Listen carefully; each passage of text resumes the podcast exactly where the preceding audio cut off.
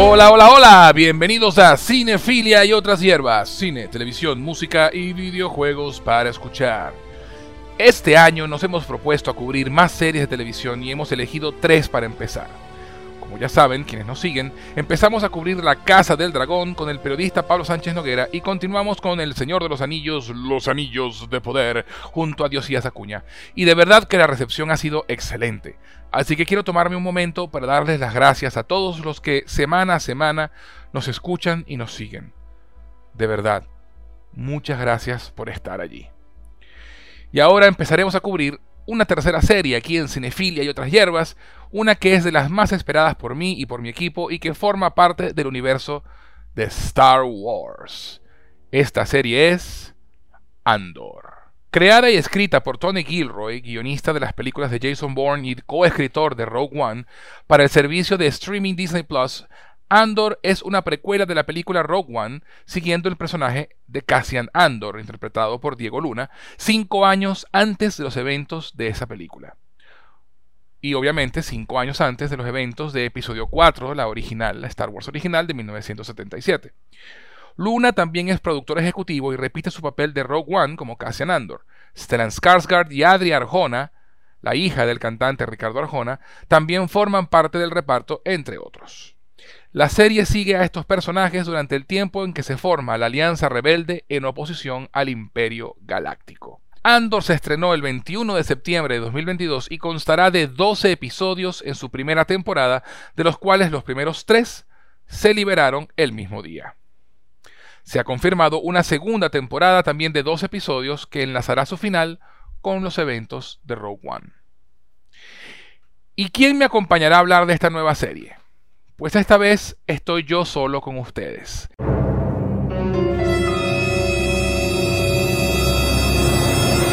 En verdad quería hablar de esta serie y era complicado comprometer a alguno de mis coanfitriones a 10 semanas seguidas de grabaciones. Así que para esta me tienen solo a mí. Espero no decepcionarlos. ¿Me acompañan?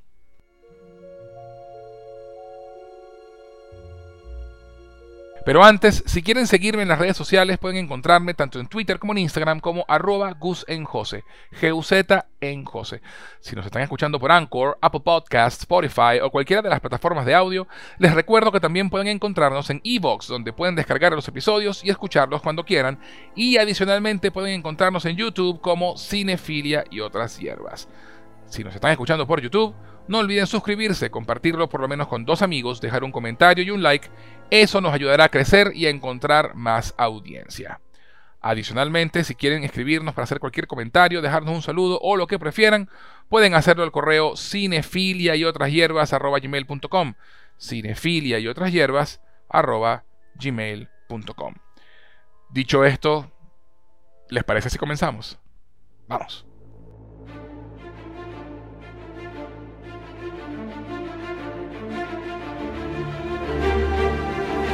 Pero, pero, pero, antes de continuar vamos a una pequeña pausa y ya regresamos con la reseña de los tres primeros episodios de Andor, aquí en Cinefilia y otras hierbas.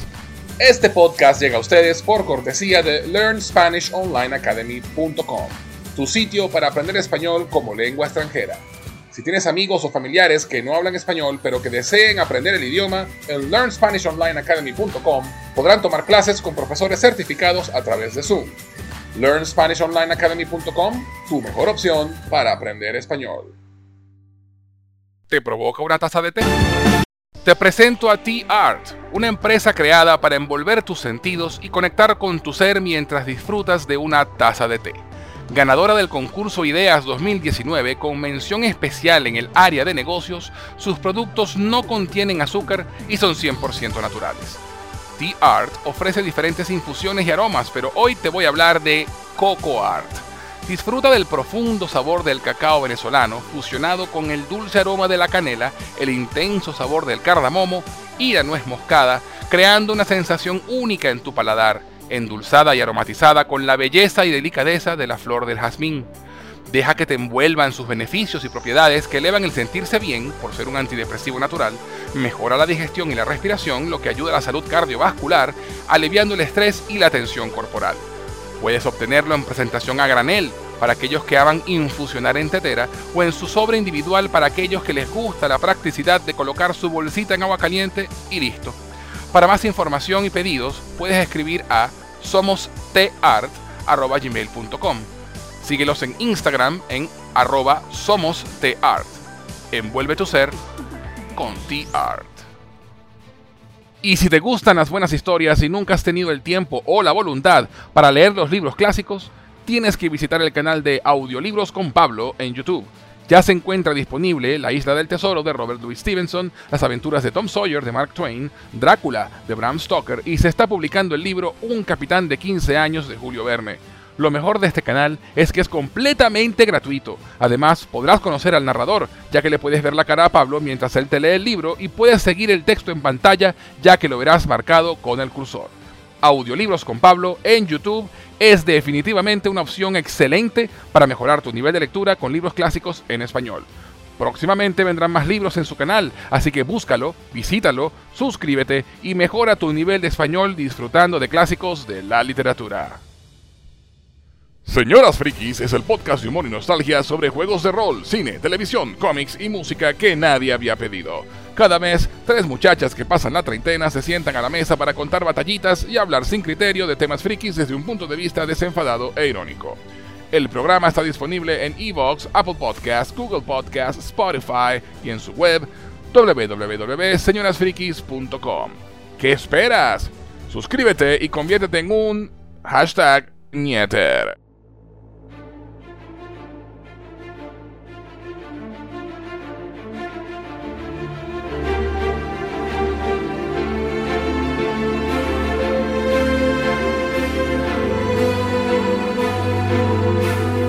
Ya estamos de vuelta en Cinefilia y otras hierbas y antes de la pausa estábamos por comenzar a hablar sobre los tres primeros episodios de Andor.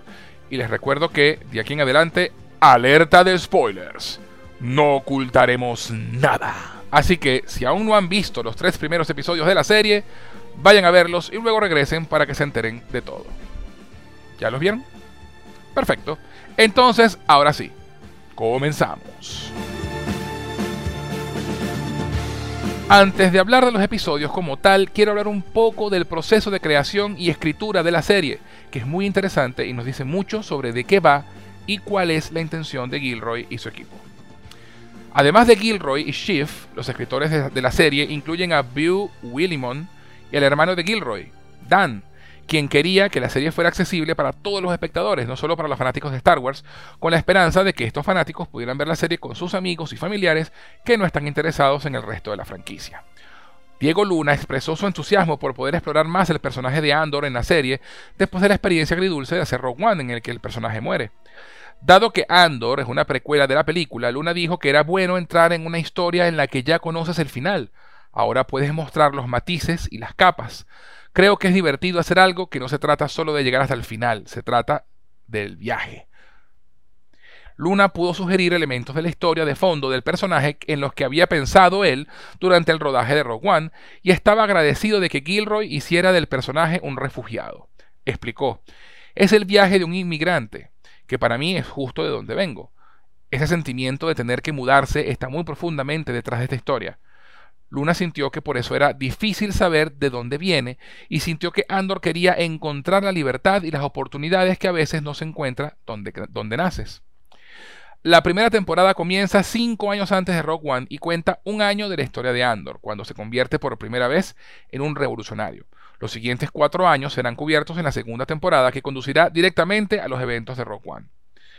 Gilroy abordó las dos temporadas como dos mitades de una novela y describió el comienzo del show como una situación muy simple, casi de cine negro, para que un ladrón, Andor, salve su vida, salve su propio trasero. Luna dijo que la serie trataba sobre la construcción de una revolución y dijo que era importante explorar los revolucionarios en los que podemos convertirnos para cambiar las cosas, detener una guerra o hacer que este, de este mundo un lugar habitable, lo que consideró muy relevante para los problemas del mundo real. Gilroy también comentó, este tipo dio su vida por la galaxia, ¿verdad? Quiero decir, conscientemente, sobriamente, sin vanidad ni reconocimiento, se sacrificó. ¿Quién hace eso? quería explorar esa idea en la primera temporada, comenzando con Andor, siendo realmente reacio a la revolución, cínico, perdido y un poco desordenado. La temporada muestra la destrucción del mundo natal de Andor cuando era un niño y luego se basa en el planeta adoptivo de Andor que se radicaliza contra el imperio. Luna y Gilroy dijeron que la serie también trataba sobre cómo los privados de sus derechos pueden hacer frente para efectuar el cambio. La coprotagonista Fiona Shaw describió los comentarios políticos de Gilroy en los guiones como una gran toma difamatoria del mundo trompiano. Y agregó que nuestro mundo está explorando en diferentes lugares este, en este momento. Los derechos de las personas están desapareciendo y Andor refleja eso. En el show, el imperio está tomando el control y parece que lo mismo está sucediendo en la realidad también. Mientras tanto, Denis Gough quien, interpreta a un oficial de alto rango en el imperio, ha declarado que el arco de su personaje en la serie trata sobre la política de género, mientras que Gilroy explicó que tenemos una inmersión muy, muy, muy profunda en el lado imperial de la historia. Después de comenzarles con la historia de Andor en los primeros tres episodios, el cuarto comenzará a expandir el alcance de la serie para incluir al resto de su gran elenco, como la líder rebelde Mon Mothma, cuyo camino se cruzará con el de Andor en la segunda temporada. Gilroy siente que los fanáticos de Star Wars verían a Mod Mothma bajo una nueva luz después de ver la serie, y agregó que habrá personajes y eventos clave en la serie que serán diferentes o más interesantes de lo que los fanáticos pensaron inicialmente. Lo que te han dicho en Wikipedia está mal, terminó diciendo. Ya veremos. Pero bueno, nada, ya tenemos un background más o menos de, dónde viene la idea de la serie, qué pensaba Gilroy cuando, cuando empezó a hacer el showrunner y a escribir los guiones y de dónde venía también el personaje de Andor, eh, lo que quería explorar Diego Luna de su, de su, personaje. Estamos viendo que es una serie sobre, sobre, sobre la, una revolución, sobre enfrentarse a la tiranía, pero también viene, es una serie sobre qué nos hace, qué nos motiva. ¿no? Andor, como bien dijo Gilroy en, esa entrevista que cité, termina sacrificando su vida junto a Gin Erso y un grupo de gente más para darle una pizca de esperanza a la galaxia y terminan obteniendo la primera gran victoria en contra del imperio, que son, es robar los planos de la estrella de la muerte. Ya haremos un podcast sobre esa película en algún momento y la, la exploraremos más a fondo. Pero bueno, ahora sí, empezamos con el primer episodio que se llama Casa, K-A-S-S-A, que es el nombre nativo de Cassian Andor. Pero bueno, vamos, empecemos por el principio.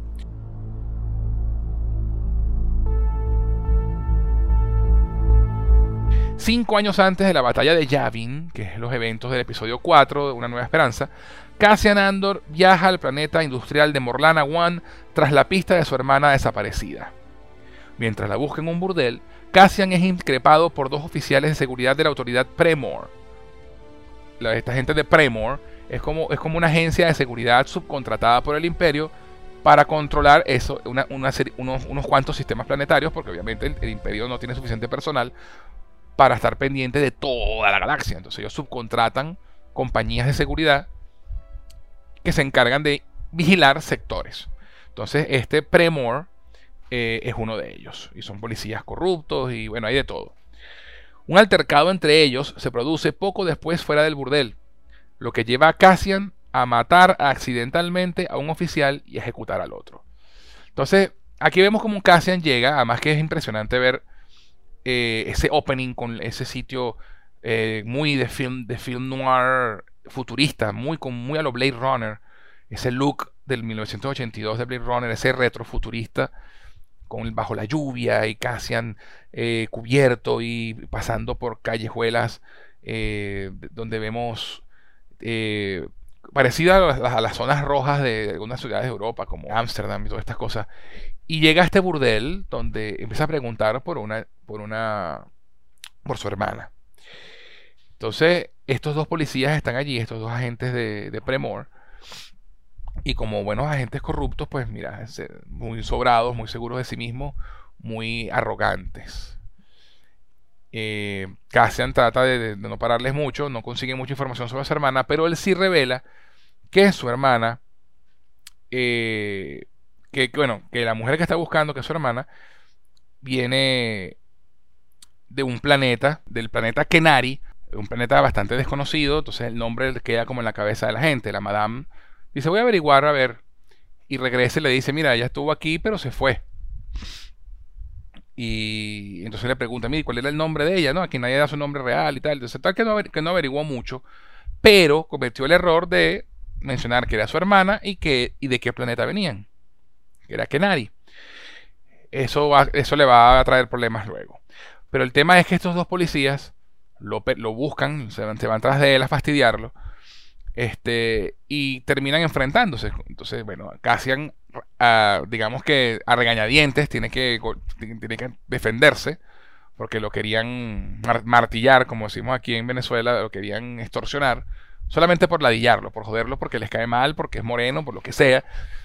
Y accidentalmente mata al primero, y el segundo, que era el más arrogante y hablador de los dos, empieza, no, fue un accidente, no sé qué, vamos juntos y, todo fue un accidente, nos entregamos juntos y Cassian no puede hacer más nada sino pegarle un tiro en la cabeza y matarlo porque ya el mal estaba hecho. Así que bueno. Cassian huye al planeta Ferrix, que es donde vive, donde intenta ocultar su participación convenciendo al droide de su madre adoptiva Marva, que por cierto es la actriz que hace la tía Petunia en Harry Potter, eh, y el droide se llama B2EMO, B2MO, y es ya desde el primer momento en que lo vi, uno de mis robots androides favoritos de Star Wars. Como diseño es maravilloso, es súper expresivo y tiene y la voz, toda la personalidad que tiene, me encanta, me encanta B2MO. Y habla con, también con su amigo Brazo para que lo cubran. Brazo es el mejor amigo de todos. Él le llega al trabajo, no, mira, anoche nos vimos, ¿qué, hiciste anoche? No, me, fui a mi casa a dormir, vaina, no, nosotros nos vimos anoche, nos fuimos a un bar, pero te molestaste, entonces me caí, y el tipo le arma una historia, y él, le pregunta, bueno, ¿y quién va a venir a preguntarme? Tú solamente di eso, y el tipo sin hacer preguntas, le añade un poco más a la historia, y le dice que no se preocupe, que él lo cubre. Todos necesitamos un amigo como brazo. Cassian también le pide a su amiga Vix, que es Adria Arjona, que lo contacte con un comprador del mercado negro, ya que Cassian ha adquirido una unidad StarPath, una valiosa pieza de tecnología de, navegación imperial. Pero está como desesperado, ¿no? Esto, esto que es mover esto rápido, no sé qué y tal. Y Vix le, le, dice que bueno, que sí, que acepta y contacta al comprador. Pero sus, pero sus intentos de ocultar su conexión con Cassian hacen que el novio de ella, Tim, con dos M's, sospeche. De vuelta a Marlana One, nos encontramos con el inspector jefe de seguridad que elige encubrir los asesinatos para mejorar su informe ante las autoridades imperiales. Eh, esto es bien interesante porque te muestra también el tema de, mira, el imperio nos pide que las, cómo están las cifras de crímenes de los sectores que estamos vigilando y, no y justamente ahorita acaba de pasar el asesinato de dos oficiales. No, no, esto lo pones bajo la alfombra, tú mira, di que le dice a, su adjunto, que se llama Cyril Karn, eh, le dice, mira, cúbrelo, invéntate una historia, que no sea por cerca del burdel, porque además le, dice algo además le dice algo muy gracioso, porque dice, mira, estos tipos estaban en un burdel que se supone que no tenemos, de los caros, que se supone que no deberían poder pagar, y bebiendo esta bebida en particular que se supone que no debería estar allí. O sea, los tipos estaban haciendo todo mal, no podemos y de paso los mataron. Entonces, mira, ponlo, ponlo más en otro lado de la ciudad, no cerca del burdel, y que murieron defendiendo a alguien, una muerte heroica, pero no demasiado, lo suficiente como para subir la moral de las masas, tal qué sé yo. Y el señor Karn está indignadísimo de que su jefe incluso sugiera incluso no, no, no investigar el asesinato, porque obviamente es un asesinato de dos colegas. Este señor Karn es un personaje bien interesante porque es un tipo bastante tenso, un tipo bastante...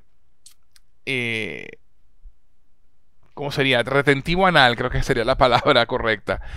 Con mucho que demostrar, con muchas ganas de demostrar su valía también, de demostrar lo que sabe hacer. Y extremadamente oficioso en su trabajo. No todo tiene que ser por la, como las reglas lo dicen y by the book.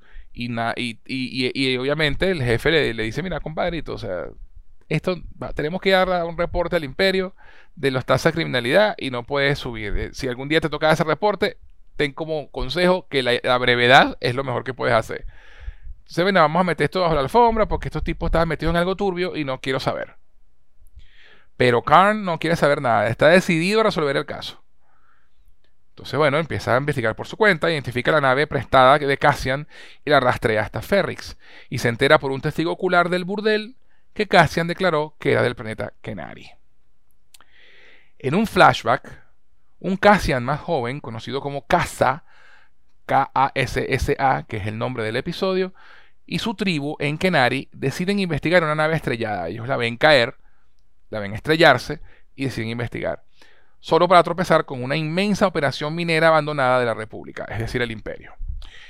Entonces, esto también tiene mucho que ver con el tema de la explotación de recursos, de cómo la, y la colonización, porque la, idea de, casa y su tribu, pues son como aborígenes, ¿no? Son el pueblo indígena de ese planeta.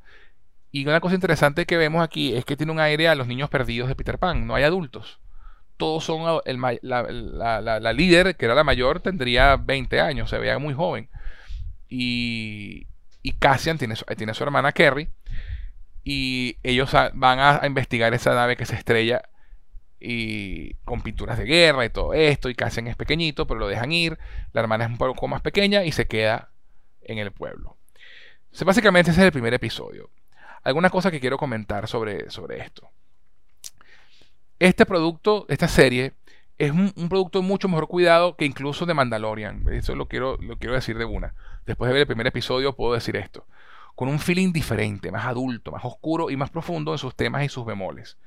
Andor es sobre cómo, el cómo se forman las rebeliones, los padecimientos de los pueblos indígenas ante la colonización, la economía social, la subyugación de la clase trabajadora o clase baja, o la gente de a pie, pues, y cómo los sistemas sociales responden ante eso es mostrar el sentir de la gente común en la época del auge del imperio. Y es interesante ver cómo tú, cómo tú en, este planeta Ferrix, donde vive Cassian, ves la rutina de trabajo, ves la gente yendo a, su trabajo, comerciantes, eh, cómo se vive la vida, ves que Cassian también es un carajo que tiene deudas, que, que está metido en muchos problemas, que es un tipo bastante problemático. Eh, en un momento, hay un momento en el que una persona va y le cobra y le, y le hace un comentario como que, mira, yo no soy como los otros, que a los que les debe, que pasa tanto tiempo que ya se les olvida cuánto les debes, a mí me pagas mi vaina. Y, y Cassian siempre tiene una salida, una salida eh, ingeniosa para, no pagar en el momento, ¿no? Eh, eh, bien interesante esa parte.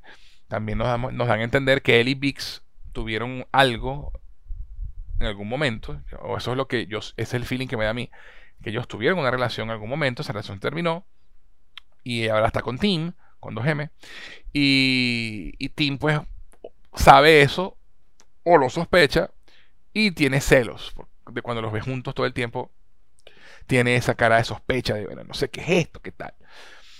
El estilo visual de la serie es excelente, como dije, se parece a esos diseños retrofuturistas de, películas como Blade Runner.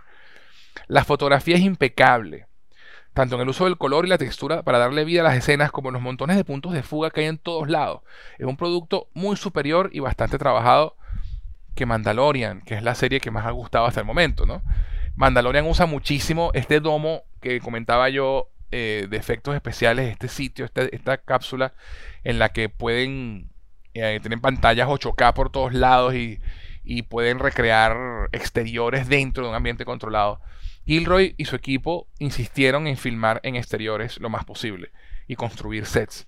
De hecho, se filmó en los estudios Pinewood en, Inglaterra y, muchos exteriores son en, Londres, en zonas adyacentes en Inglaterra. Y, se nota la diferencia cuando grabas en, sitios que son reales y no en, efectos especiales. Y le da un toque más adulto y más táctil a la fotografía y a todo lo que vemos. Eh, este fue el primer episodio, pero serán arcos de tres episodios, cada trío dirigido por un director diferente, casi todos escritos por Gilroy, y el estreno de la serie con sus tres primeros episodios fue muy acertado, porque inicialmente se iban a estrenar los dos primeros episodios y luego se retrasó el estreno y se incluyó el tercer episodio. Y creo que fue la mejor, eh, la mejor opción, la mejor, fue muy acertado eso, porque realmente los tres episodios son un solo arco, son el primer acto, segundo acto y tercer acto de una historia. Dejar el primer episodio solo y esperar una semana hubiera sido un error. Y más error todavía habría sido dejar los dos primeros episodios y esperar una semana para el tercero. Porque realmente, como están diseñados estos episodios, los episodios no son, no tienen estructura interna. Cada episodio no tiene un, no tiene tres actos, sino que es un acto de tres. Entonces, eh, sobre todo para arrancar la serie, hubiera sido un error no poner los tres primeros episodios juntos. Así que bueno, ya tenemos el primer arco de la historia y faltan cuatro más. Para eh, tres más, perdón, para cumplir los cuatro arcos de los, 12, de los dos episodios que serán esta temporada. Nos damos cuenta después de ver este primer episodio también de que es un thriller de espías político y un género que no se había explorado en Star Wars antes. Y que por supuesto, por su estilo de narrativa, de peso en los diálogos, en los personajes y en la intriga, más que en la acción, puede que dé la impresión a cierto sector de ser lenta. Pero realmente no es lenta. Es una serie que simplemente se toma su tiempo para explorar el universo de los personajes y a sus personajes. Porque a diferencia de Mandalorian, donde de pronto podemos tropezarnos con personajes que ya conocemos, incluso, incluso llega a salir Ahsoka, Luke Skywalker, este, y, eh, y cosas así, eh, y Boba Fett, Cassian Andor, la serie de Andor no tiene personajes conocidos, por lo menos no en sus tres primeros episodios. Obviamente sabemos que va a salir Mon Mothma, que es un personaje que es, muy, es conocido para los muy fans de Star Wars, pero los, para los neófitos no, no tanto. Tuvo un poco más de prominencia en Rock One, pero es, una, es un personaje que conocemos, los que conocemos Star Wars de fondo, pero que tiene una sola escena en Return of the Jedi, en el regreso del Jedi, y no, tiene, y no la nombran si, mal no recuerdo, ni siquiera dicen su nombre, o si lo dicen, no me acuerdo bien. En las precuelas, en las series, estuvo presente en las precuelas, pero solamente en escenas eliminadas, que, no, se, no se vieron oficialmente. Y en la serie Rebels sí, se, sí que tuvo su participación. Entonces, para los más neófitos, es un personaje que no conocen, no, no es tan conocido. Entonces, esta serie de Andor gira alrededor de un grupo de gente que no conocemos, más allá de Andor, que es el único que conocemos porque vimos Rogue One.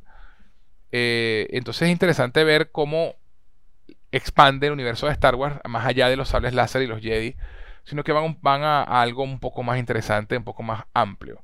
Y eso siempre es bueno. Entonces vamos a hablar del segundo episodio de Andor. El segundo episodio se llama, se llama That Would Be Me o Ese Sería Yo.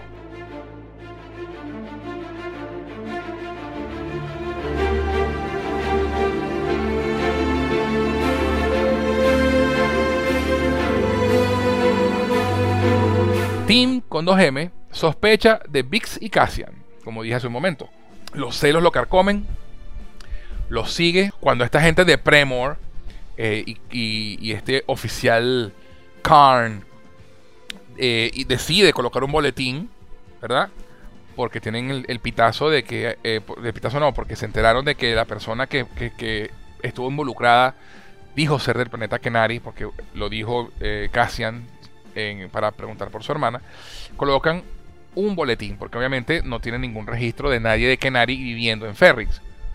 Porque él ya, por el, en el capítulo anterior nos enteramos que, bueno, que Karen logró ubicar la nave que llegó donde, donde estaba Cassian y que está en Ferris.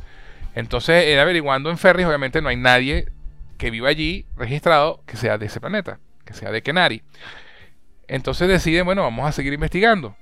Y, el tipo, Karn, tiene a su gente, no joda. Vamos, vamos, hagan, su trabajo, hagan su trabajo. Seamos eficientes. Vale. Karn se asocia con Musk, un oficial de Premor igualmente ambicioso y agresivo, yo diría que hasta más, para arrestar a Cassian. Estos dos son el, típico ejemplo de Dios los cría, ellos se juntan. Karn eh, eh, es un ejemplo claro de lo que es la extrema derecha también, ¿no? La derecha extrema de, de, ser duros, mano dura, inclemente con, eh, con la ley. Pero este señor Musk es peor. Porque es, es, un tipo de bajo nivel, no, es, no tiene un cargo alto, de hecho Karn es, su superior, pero es mucho más agresivo. Karn es, mucho más interno. Se ve que tiene sus issues internos que le cuesta, le cuesta hablar en público, le cuesta eh, eh, lidiar con emociones fuertes. Lo vemos más de una vez el episodio viendo cómo tiene ira contenida o cómo tiene algún, alguna emoción contenida que no sabe cómo sacar. Eh, y este señor Musk es mucho más, em, como, lo, como lo digo, es mucho más expresivo y mucho más intenso, ¿no? Y, todo el tema. Y siempre, siempre he querido, he pensado que poner mano dura, no sé qué. Entonces, claro, eh, Karen se encuentra con alguien que piensa como él y se emociona, como, sí, yo pienso lo mismo. Entonces, bueno, Dios lo cría y ellos se juntan. Ambiciosos y agresivos ambos. y se unen para arrestar a Cassian. Todavía no saben quién es, pero Tim, con sus celos, porque claro, cuando, cuando Biggs se entera del boletín, que ya lo ve en el trabajo, y por eso que se entera Tim, porque él revisa lo que ella estaba viendo, ella se comunica con Cassian y se reúne con él en un bar para contarle, mira, hay un boletín, sacaron un boletín la gente de Premor buscando a alguien de Kenari. Y obviamente ella fue novia de Cassian, asumo yo, y él le llegó a comentar que él era de ahí.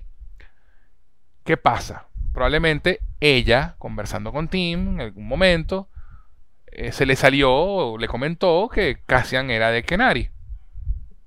Y entonces Tim se acordó de eso, porque Kenari es un planeta, un planeta tan desconocido y tan alejado de la mira del imperio, porque allí hubo un desastre minero, ahí pasó algo y el imperio quiere ocultar. Él, él obviamente, cuando los ves juntos en el bar, que lo está siguiendo, medio borracho, da el pitazo a la gente de Premor de que, se llama Cassian Andor y que él está en Ferris y les da la, y, les da la dirección de su casa y toda vaina porque obviamente tienen todo el registro.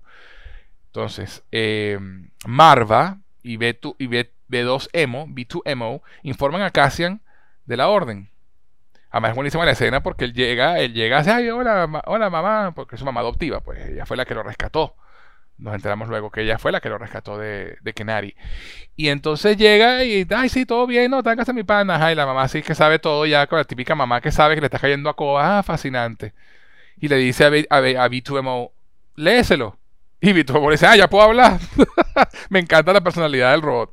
Y el robot le lee el, la nota eh, eh, de la gente de Premor buscando a alguien de Kenari. Este, y entonces, claro, empiezan a discutir los dos. Bueno, pero a quién tú le dijiste que eras de Kenari, seguro alguna de tus mujeres. Y le empiezan a nombrar no sé quién cita, y no sé quién cita, y no sé quién cita. o sea, que, el Cassian era, era también un picaflor, como dicen por ahí, ¿no? Galancito. Y probablemente alguna de ellas le habrá dicho. Entonces están haciendo listas. Y, y de pronto, pues Cassian se da cuenta de que está metido en un peo y tiene que huir lo más pronto posible. Entonces, bueno, nada. Mientras todo esto pasa, el comprador de Pix, Lucen Rael, el gran Stellan Skarsgård, viaja a Ferrix para obtener la unidad Starpath, ¿no? Porque esa es la, eh, eso vale mucho dinero y con ese dinero Cassian va a escapar. En un flashback, volvemos al flashback de, de casa cuando era niño, y sus compañeros localizan e investigan la nave estrellada. Todo el mundo está muerto, aparentemente. La líder del grupo va eh, investigando y como ellos son indígenas, obviamente tienen armas indígenas, tienen cerbatanas con dardos envenenados y todo esto, y no tienen armas modernas. Y obviamente me imagino que no habrán visto mucho, muchas naves tampoco, más allá de lo que el imperio hacía en, a nivel minero. Y de hecho es impresionante ver esas minas abandonadas, las maquinarias, todo eso, y lo dejaron tirado. Y eso también es una cosa de, de la colonización, ¿no? Llegan, destruyen y ni siquiera se llevan las cosas, las dejan ahí y joden el ecosistema, el medio ambiente, todo. Y obviamente los padres de estos niños, porque como dije antes, este es un grupo que son puros niños, son puros adolescentes, los más, los más adultos. Entonces es asumible que hubo algún desastre minero en el que murieron muchos o todos los, los, adultos de la zona, ¿no? del planeta. Recordemos que en Star Wars hay una hay un detalle que siempre ha sido interesante de pensar, ¿no? Que los planetas tienen un solo ecosistema, ¿no? Si vamos a Tatooine es un planeta totalmente desértico. Si vamos a Hoth es un planeta totalmente de nieve. Si vamos a la luna de Endor es un planeta totalmente de bosque. O sea, tienen un solo ecosistema. Entonces eh, se puede pensar también pues, que este planeta, Kenari, también un solo ecosistema, puro bosques. Entonces la población pues estaba trabajando en esas minas, en esa zona, y murieron todos los adultos y por eso es que están todos los niños vivos, porque no trabajaban en las minas Ah, y de hecho nos enteramos también que el imperio declaró tóxico ese planeta. O sea, hubo un desastre tóxico. Y esa nave que se estrella allí está botando un humito amarillo y los cuerpos están pintados, tienen como color, amarillo en la piel. Y resulta que uno de, los, uno de los bichos no estaba muerto y termina matando a la líder del grupo, a la, que era la mayor de ellos. Este, y son en un ataque por la espalda, además de cobarde. Una vez más la colonización cómo, se tratan a las poblaciones indígenas, cómo los tratan como subhumanos, los atacan por la espalda y, no, intentan ni siquiera dialogar. La tribu mata con éxito al atacante después de clavarle como 18 dardos, pero abandona el accidente cuando uno de los suyos muere, como dije, como muere su líder. Pero Casa se queda atrás para explorar el barco con mucha rabia, para explorar la nave. Y con, le ven como el puño cerrado y tal. Y nos acordamos entonces que en Rock One, Cassian dice que él estaba en esa lucha desde que tenía 6 años. O sea que podemos asumir que eh, Cassian en ese momento tenía 6, 7 años y su hermanita tendría 5. Y se queda. Entonces, pues nada, básicamente ese es el segundo episodio, el segundo acto. Todo empieza a, a irse a la mierda, como pasa en los segundos actos. Y entonces, bueno, Cassian tiene que huir, el comprador viene en camino, Tim con 2M fue el sapo. Eh, además que hay un memor bien interesante con, él y con Vix, porque ellos pareciera que, tienen escondida su relación. Porque luego de que él sospecha todo esto, va, a hablar con ella y le, la invita a cenar. Le dice que vamos a cenar esta noche. Ella le dice algo así como, habíamos dicho que solamente una vez por semana. Entonces él se queda así como que, bueno, pero la semana puede empezar esta noche.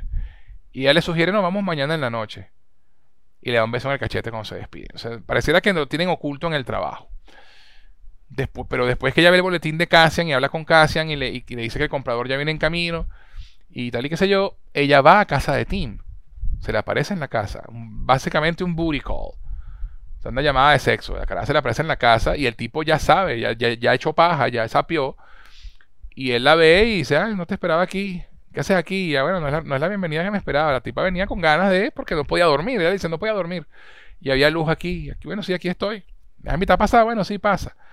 Pero el tipo está, obviamente, con la vaina en la cabeza de, coño, ella me está engañando con Cassian o, qué es lo que está pasando. Obviamente, como no hay una buena comunicación, no, preguntan, no hablan, este, porque pareciera que la relación que tienen es así, en la que no se cuentan muchas cosas personales eh, básicamente se ven una vez por semana en las noches. O sea, eh, eh, es una relación extraña la de ellos dos. Pero, ciertamente están juntos, son pareja. Y terminan pasando la noche juntos. Además que es una de las pocas veces en Star Wars donde se, hemos visto sexo, implied sex, ¿no? Donde se nos da a entender que dos personajes tuvieron relaciones sexuales. Bastante claro. Beso, agarradita, me voy para la cama, me empiezo a quitar la ropa, él se queda del otro lado pensativo y a la mañana siguiente, pues ella está en la cama y, todo, y sabemos que hubo, que hubo sexo. En Star Wars esto no es muy común, lo que también esto muestra lo un poco más adulta que es esta serie de Andor. Entonces, segundo episodio listo. También es el más corto de los tres episodios y realmente es muy, muy bueno. Entonces, mira, de buenas a primeras, vemos cómo el personaje de Cassian, uno, no tiene miramientos para matarse, hace falta para cubrirse el pellejo si es necesario, y los límites que está dispuesto a cruzar por escaparse.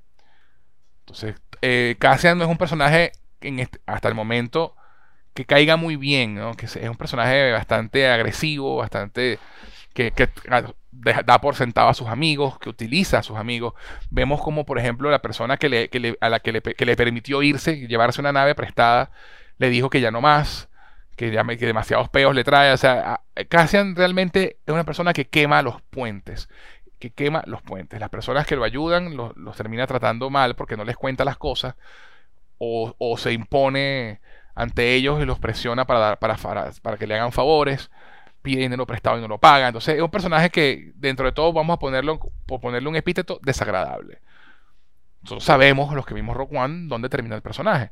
Pero en este momento de su vida, él está muy perdido, no sabe para dónde va su vida, no sabe qué es lo que quiere hacer. Simplemente sabe que no le gusta el imperio y quiere encontrar a su hermana. Digamos que esas son sus dos directrices, ¿no? De resto, no le importa más nada. Eh, entonces, bueno, vamos a hablar del tercer episodio y luego hablamos en general de, los tres episodios y cosas que quiero comentar de la serie. El tercer episodio que cierra la premiere de la serie se llama Ajuste de Cuentas, en inglés Reckoning.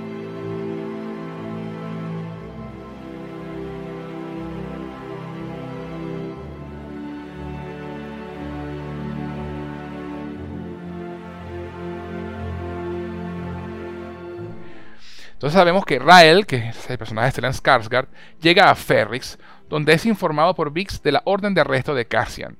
Por cierto, quería comentar en el segundo episodio, mientras Rael llega, eh, se monta en un transportador que lo lleva, digamos, del terminal de autobuses, ¿no?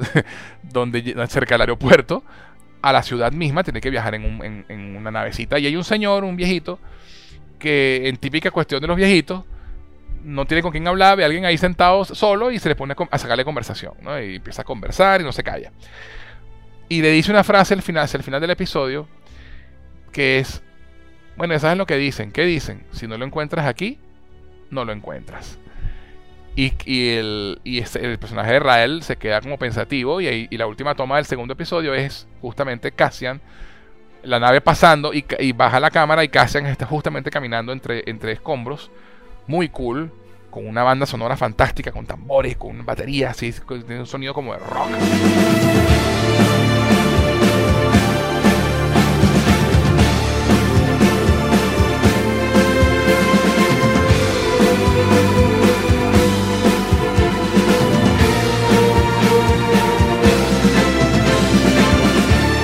camina hacia la pantalla y va fundido a negro. Entonces sabemos que eso nos implica pues que Rael está buscando algo y a, y a Cassian.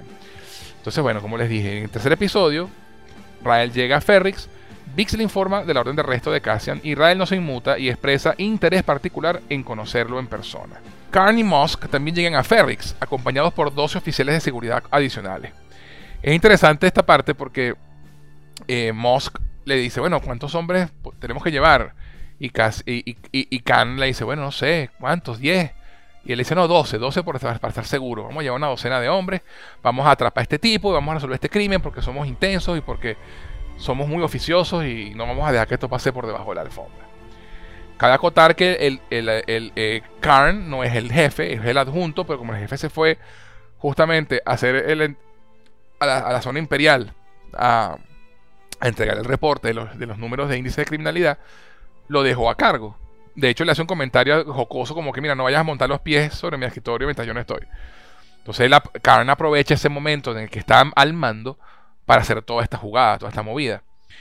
Y, encontró un apoyo en Musk, que es mucho más comunicativo y se expresa mejor en público, que le ayuda a reclutar a 12 hombres y una nave, además que es una nave que nunca habíamos visto en Star Wars, con un diseño como piramidal, bien interesante que puede viajar por el hiperespacio. Un diseño espectacular de una nave nueva. Eh, y, van a Ferrix, Y allanan la casa de Marva y la interrogan sobre la ubicación de Cassian, pero ella se niega a cooperar. ¿Qué pasa? Antes de eso, Karn ah, estaba, estaba con, con B2MO, con el androide, en, una, en, en, los escombros de una nave donde pasa a veces la noche, no duerme en casa, sino se queda en una nave eh, donde tiene cosas guardadas, ¿no? en una chatarra, una nave chatarra en la que tiene cosas guardadas. Ahí tenía guardada la pieza hasta que va a vender. Y está con, con B2SO, B2MO ah, para, para darle instrucciones. Y, y B2MO le dice, no es mala idea que te vayas, no quiero que te vayas. Y tú ves que hay como un afecto del androide hacia su amo, ¿no? Pero él le dice, mira, anda, anda a casa de Marva porque se va a preocupar por ti y no quiero que ande preguntando. Entonces, claro, cuando llegan, cuando, cuando la casa de Marva, que voltean la casa para arriba y para abajo y no está Cassian, no ven nada. Eh, por mala suerte, Cassian se comunica con, B2SO, con B2MO y eso le revela a los oficiales identificar la posición de Cassian.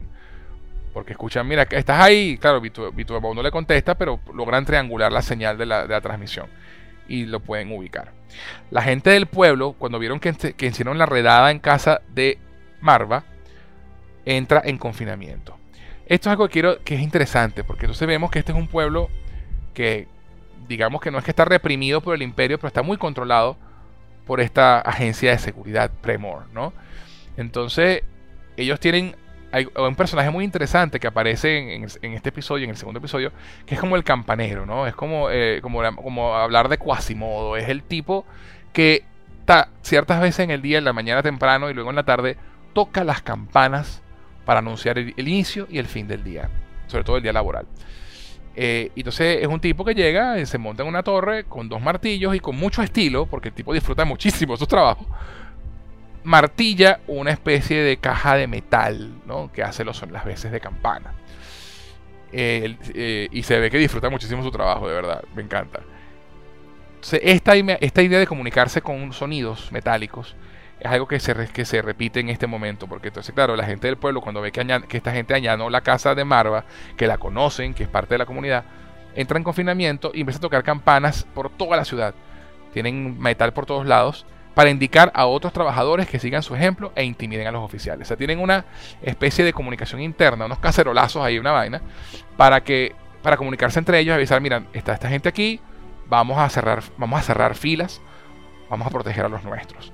Entonces, esto es parte también de lo que es a veces lo que es las resistencias cuando hay dictaduras, cuando hay, cuando hay opresión. Siempre se va a ver, se va a ver esto.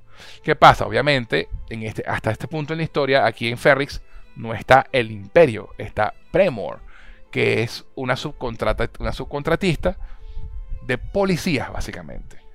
Space Police, pero no es el imperio. El imperio tiene otras tácticas, el imperio tiene otras otra formas de hacer las cosas. El imperio es más agresivo.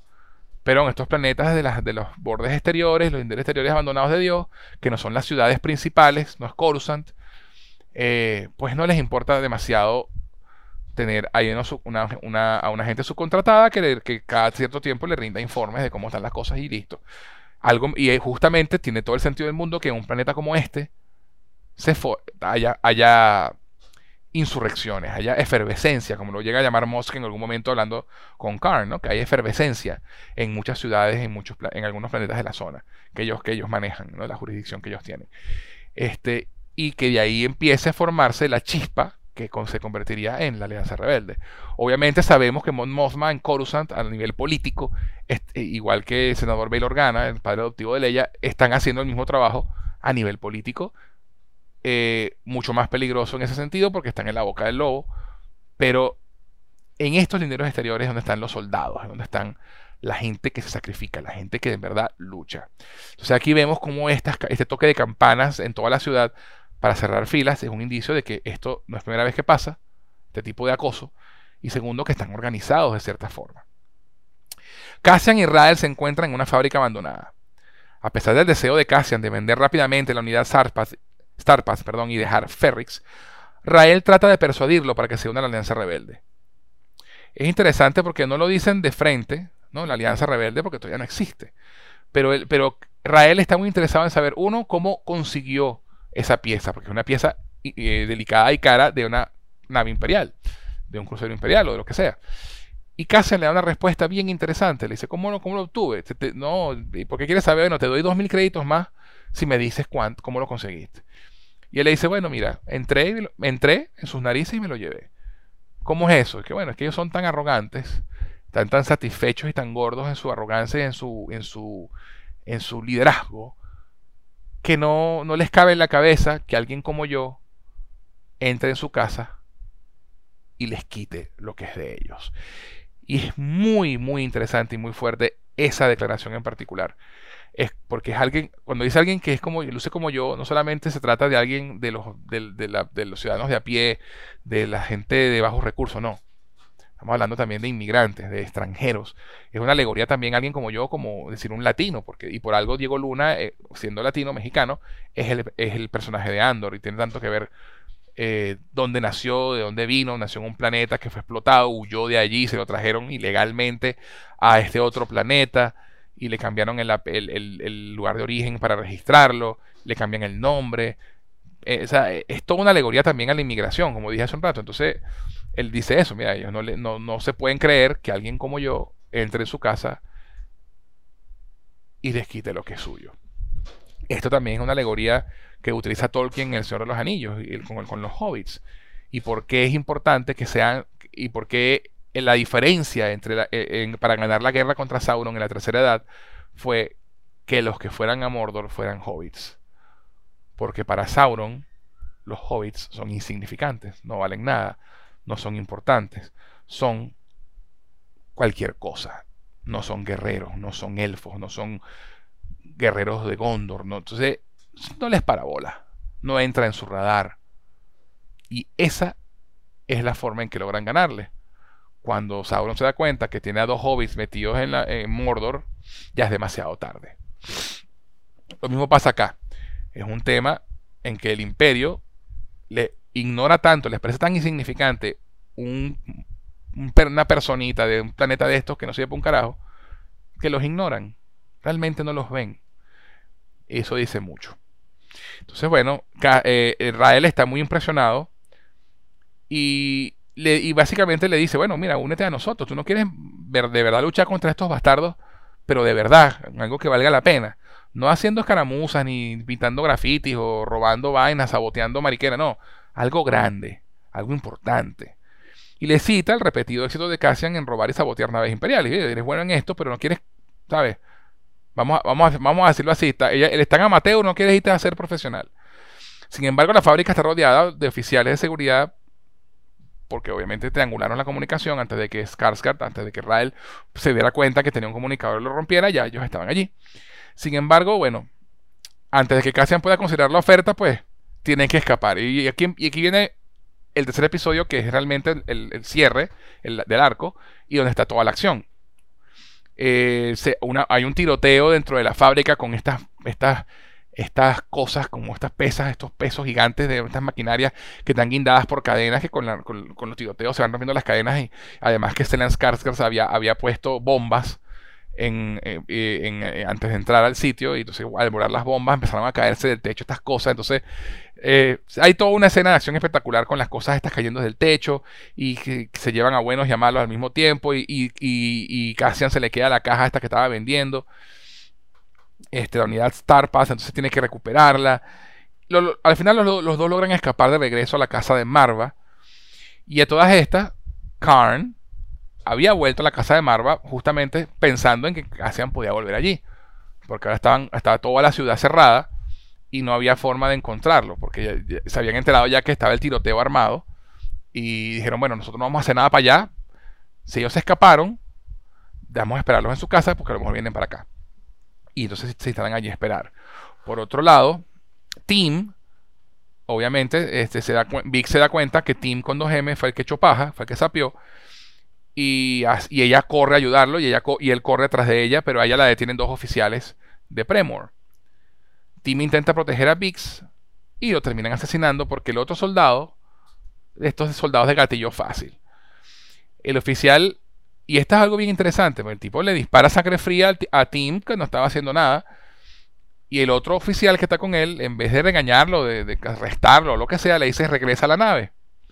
Ve, y le quita el arma, le dice regresa a la nave y nos vamos a cubrir todo esto de que tipo te atacó y tú tuviste que defenderte y tal.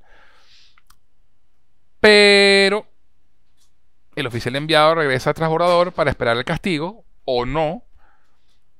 Pero cuando intenta despegar, nos enteramos que por órdenes de Cassian, Brazo, el mejor amigo del mundo que todos deberíamos tener, se había saboteado la nave y se estrella y se cae. Esa, eso ocurre y claro, la gente de Premor cree que, están sitiados, de que, de que realmente hay un, es mucho más grande de lo que parece todo lo que está pasando, porque destruyeron una de las naves, vieron la explosión, no sé qué, entonces empiezan a poner más nerviosos. Pero entonces, claro, Karn está esperando a ver si llega Cassian a casa de Marva. Y resulta que Cassian lo acorrala primero y Cassian le logra poner una pistola en la cabeza a Karn. Y se quedan a, evaluar la situación. Rael crea una distracción para, para que los oficiales puedan, para, los oficiales, utilizando un speeder que llenaron de bombas para que él y Cassian pudieran escapar en un, en un speeder bike. Y eso, esa explosión mata a alguno de los, eh, de los, de los oficiales de Premor. Y Rael y Cassian logran huir con éxito del planeta, dejando atrás a Karn y a Mosk varados, porque la nave en la que habían bajado la destruyeron. La destruyó, la destruyó Brazo, que la, tenía, la había saboteado.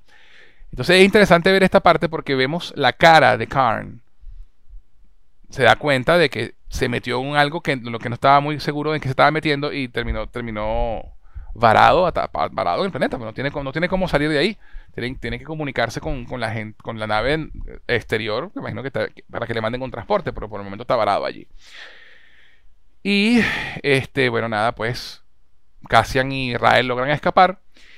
Y en un flashback, Marva y su esposo, Clem, que se revela que son carroñeros, y descubren a Casa en la nave estrellada. ¿Qué pasa?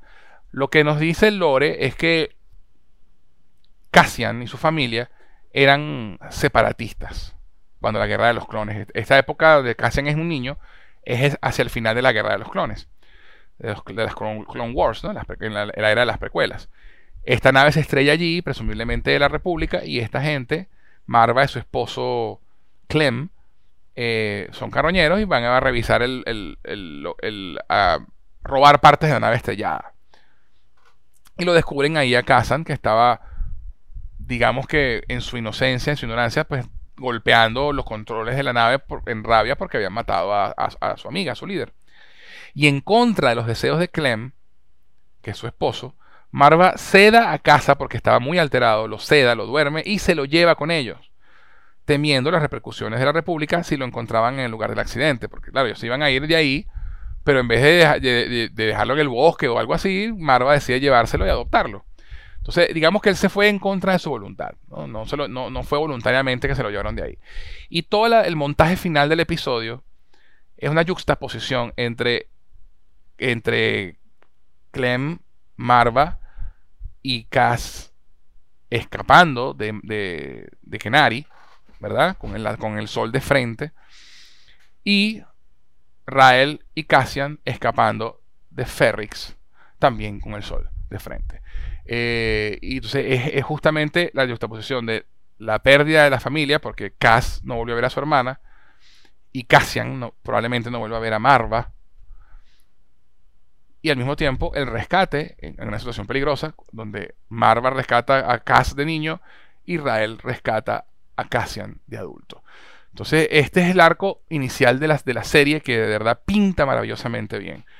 De verdad que qué espectáculo de serie. Una serie adulta, una serie interesante, compleja, con muchísimos memoles, con muchísimas cosas interesantes que decir. Entonces, bueno, tengo algunas notas sobre cosas que quiero hablar del episodio. A ver, nos enteramos por una conversación que tiene, que tiene Rael con, Casa, con, eh, con Cassian, que su padre adoptivo fue ahorcado por el imperio porque descubrieron que era un espía. Rael quiere reclutar a Cassian porque está tratando de organizar un movimiento rebelde que aún está en pañales y muy desorganizado. Eso es otra cosa muy interesante de ver. Con personas de opiniones encontradas, como vimos en Rogue One, que todavía, incluso en ese momento, habían opiniones eh, que sí, que vamos a hacer esto, no, que no vamos a hacer esto. Y, y, este Rael es uno de los, de los que tiene la idea de ser más eh, agresivo. ¿no? En el tercer episodio vemos que la nave en la que Andor duerme a veces y se esconde en un, junkyard, en una chatarrera, es la misma nave en la que fue rescatado de niño. Se tiene un, tiene un valor sentimental para él y por eso sigue visitándola, esconde cosas allí y a veces hasta duerme allí. Ahora, hay, hay, hay, hay preguntas que no se puede hacer, ¿no? ¿Por qué no pudo volver por su hermana? ¿Qué pasó? El imperio trató a tal punto de ocultar la historia del desastre minero que prohibió siquiera mencionar el nombre del planeta, porque nadie lo conocía en Ferrix. De hecho, hay una escena donde él va a hablar con alguien que, que está buscando un transporte para escaparse y justamente por el boletín informativo que salió buscando a alguien de ese planeta, este tipo, que es un director de transporte, está buscando el planeta por todos lados y les está costando trabajo encontrarlo. Eh, o sea, es un planeta que realmente lo metieron debajo de la alfombra. Entonces no sabemos qué pasó, ¿no? Simplemente están diciendo que es un planeta que es tóxico y no se puede ir para allá. Entonces realmente no sabemos el paradero de su hermana, qué pasó, ya nos enteraremos.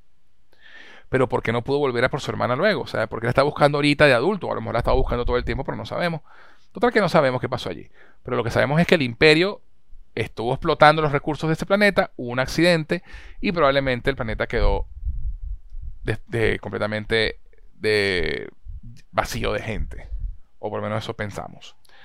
Rael está formando una versión de la Alianza Rebelde que va más en la onda de Saw Guerrera. Confrontacional, violenta y de frente. Y de hecho sabemos por los trailers de que Rael y Saw Guerrera van a tener escenas juntos, van a conversar. Y en el trailer le dice, llámalo como quieras. Y So dice, lo llamaremos guerra. Al comenzar la serie, y esto es interesante para ubicarnos en el tiempo y el espacio, el, el imperio tiene unos 15 años ya en el poder y están arraigados. La galaxia está sumida en la oscuridad, no hay caballeros Jedi, excepto algunos que están exiliados o escondidos, pero la serie no va de esto, y no hay esperanza. Pero el final del tercer episodio, con esos planos del amanecer en el rostro de Cassian mientras escapa, tanto con Marva de niño como con Ray de adulto, simbolizan, metafóricamente hablando, la llegada de la luz a la historia, de una nueva esperanza. Y como bien sabemos, Cassian Andor es una pieza importante para que esa esperanza llegue a donde tiene que llegar, que son los planos de la estrella de la muerte. Por otra parte, eh, el final, como dije hace un momento, tiene una juxtaposición con la pérdida y la oscuridad de, de sus planos y sus personajes. Marva llorando por la pérdida de su hijo adoptivo que no podrá volver a ver, Vix golpeada y amarrada, habiendo visto morir a su novio, e incluso Karn derrotado, humillado y varado en Ferrix en estado de shock. lo que le proporcionará el combustible necesario para volverse el archienemigo de Cassian y el antagonista principal de la serie, o por lo menos de esta temporada. Un tipo sin verdadera experiencia en el campo que por ser demasiado oficioso se metió en una situación sin entender bien lo que era realmente o lo que implicaba y dada su personalidad no podrá dejarlo ir y se obsesionará con Cassian hasta el final. De verdad que no puedo sino dar alabanzas a esta serie que por en ningún momento me aburrió. Me pareció fascinante de principio a fin. Hay que mencionar también, quiero mencionar unas, cuantas cositas de la parte técnica. El compositor de la música se llama Nicholas Brittle. Ha estado nominado al Oscar un par de veces. él hizo la música de Moon Knight y If Bill Street Could Talk. Y ambas le, tuvieron le generaron nominaciones al Oscar. Así que la música es maravillosa. Tiene un estilo que se siente como Star Wars, pero al mismo tiempo se siente diferente. Más, más en común con, con, con un thriller político de, de suspenso, pero que suena a la música de Star Wars. Y eso es importantísimo, esa combinación.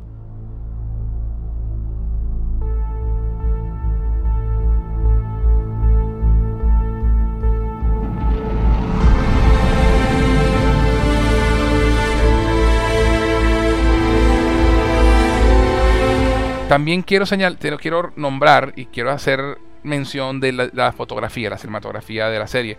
Adriano Goldman y Jonathan Freeman son los cinematógrafos de turno que se, en esta serie y de verdad que el trabajo es impecable, la textura, el color, los puntos de fuga de la serie, de en la fotografía por todos lados, es una maravilla. visualmente es muy, muy, muy buena. Y, y no, de verdad que no, tengo nada negativo que decir por lo menos de estos tres primeros episodios. Me sorprendió gratamente. Yo, yo tenía muchas expectativas y las ha superado. Y todavía la serie no ha entrado en mi parte favorita, que, es, que va a ser la que estoy seguro que va a ser la parte de Mon Mothma en el Senado, en la parte política, moviéndose y tratando de conseguir aliados sin que se note demasiado lo que está haciendo. De verdad que y el cuarto episodio y el segundo arco de la serie se va, a tratar de ella, tengo entendido. Entonces, no puedo esperar a ver los próximos tres episodios, que ahora sí vendrán uno por semana, no tres al mismo tiempo, por desgracia. Eh, pero bueno, de verdad que la serie es excelente. No, no hay nada más que decir excepto véanla, Manténgase viéndola porque estoy seguro de que el payoff al final de la temporada va a ser fantástico. Además, son dos episodios. O sea, eh, la, serie de Disney Plus, tanto de Marvel como de Star Wars, habían pecado no solamente de ser de muy pocos episodios. Seis era, el promedio. Big One fueron seis episodios. Eh, Mandalorian sí son un poco, han sido un poco más episodios, pero Boba, Fett fueron menos. Igual que las series de Marvel, todas de seis episodios, ocho episodios. Estos son dos episodios. De verdad que no puedo esperar a, ver los siguientes episodios, los siguientes nueve, y, y ver que, cómo avanza esta historia maravillosa y estos personajes fantásticos.